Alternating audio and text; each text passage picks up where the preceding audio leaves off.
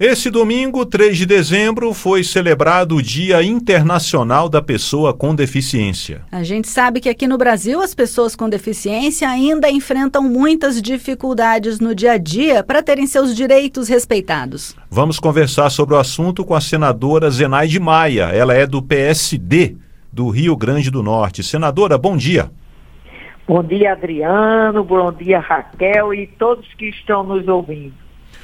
Senadora, vamos começar aqui com o mercado de trabalho. A lei de cotas para pessoas com deficiência tem mais de 30 anos e apenas uma pequena porcentagem das pessoas com deficiência está empregada.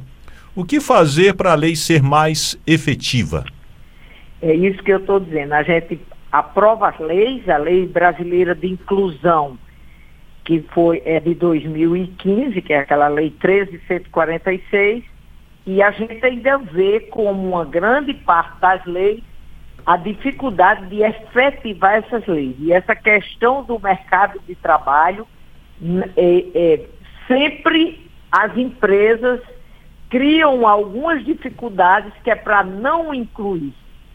Então, apesar da gente ter uma lei e que a gente quer para promover e assegurar a igualdade dos exercícios de direito de todos os cidadãos com ou sem deficiência, a gente vê, como você falou aí, que isso não está na prática acontecendo. E a gente, por exemplo, esse Dia Internacional, a gente sabe que tem, mesmo essa lei, a gente já vem tentando aperfeiçoar. Porque, Adriano, o que eu costumo dizer é o seguinte, na hora que não inclui também no trabalho, o Estado brasileiro tem um déficit grande com as pessoas com deficiência, porque a gente sabe que a deficiência não está na pessoa. Eu citaria aqui, por exemplo, quem estão nos ouvindo, com certeza as pessoas que têm é, deficiência auditiva não está. Se você é um cadeirante, eu cito aqui, você é um cadeirante, mas se onde você vai ter acessibilidade, aquilo deixou de ser uma barreira. Ele passou a não se sentir, passou a se sentir incluído. Eu citaria aqui, por exemplo, não, é, claro que esse assunto de não cumprir as cotas de no mínimo 5% é muito grave. E, e, a gente vê a criação de barreiras para não acatar as pessoas quando a gente sabe que pode sim.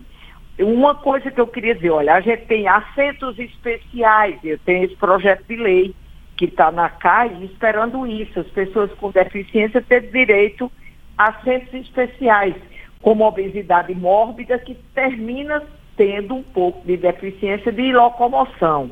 Nós temos também tentando melhorar que a, lei que a gente aprovou, que as deficiências irreversíveis, eu acho que vocês lembram desse projeto de lei 3660 de 2021, que queriam que as pessoas com deficiência ficassem a cada seis meses voltando para provar que são realmente deficientes e são retirados do benefício de prestação continuada. Então, essa lei veio para mostrar porque para a pessoa ter uma deficiência, isso é mais principalmente para as deficiências é, é, intelectuais.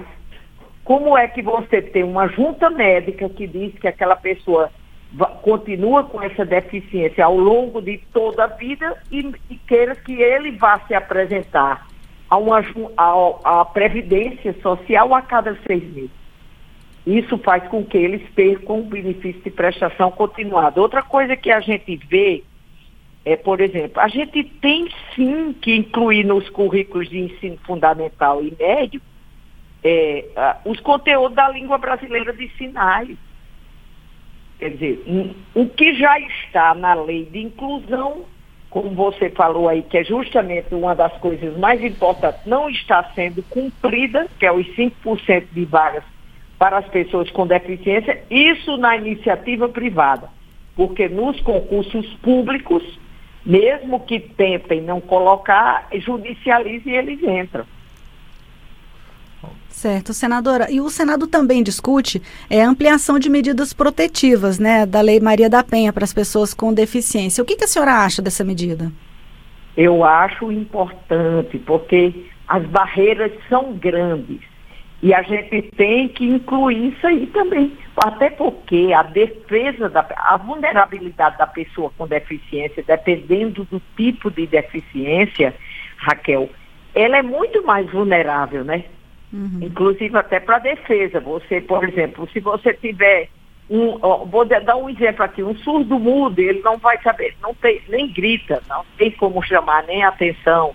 Um cadeirante, uma deficiência física, ele não tem nem como correr para fugir da, do agressor. Então, isso agrava já essa questão da Lei Maria da Penha, a gente tem que incluir, porque não deixa de ser um fator a mais. Agora, eu queria pedir licença a vocês dois, Adriano e Raquel, quem está nos assistindo. A gente, eu estou bastante preocupada com esse, essa queda na vacinação das crianças e jovens desse país. Essa campanha contra vacinas. Por isso que eu estou fazendo aqui uma pila. A poliomielite, nós estamos em risco de ela retornar. Ela foi erradicada em 1994 e a gente sabe que a paralisia infantil ela é responsável por uma quantidade imensa de pessoas com deficiência física e intelectual.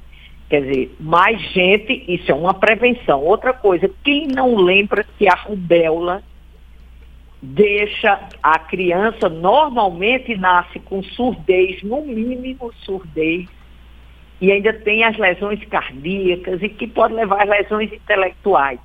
Outra coisa, mais pessoas que vão entrar na lista de pessoas com deficiência.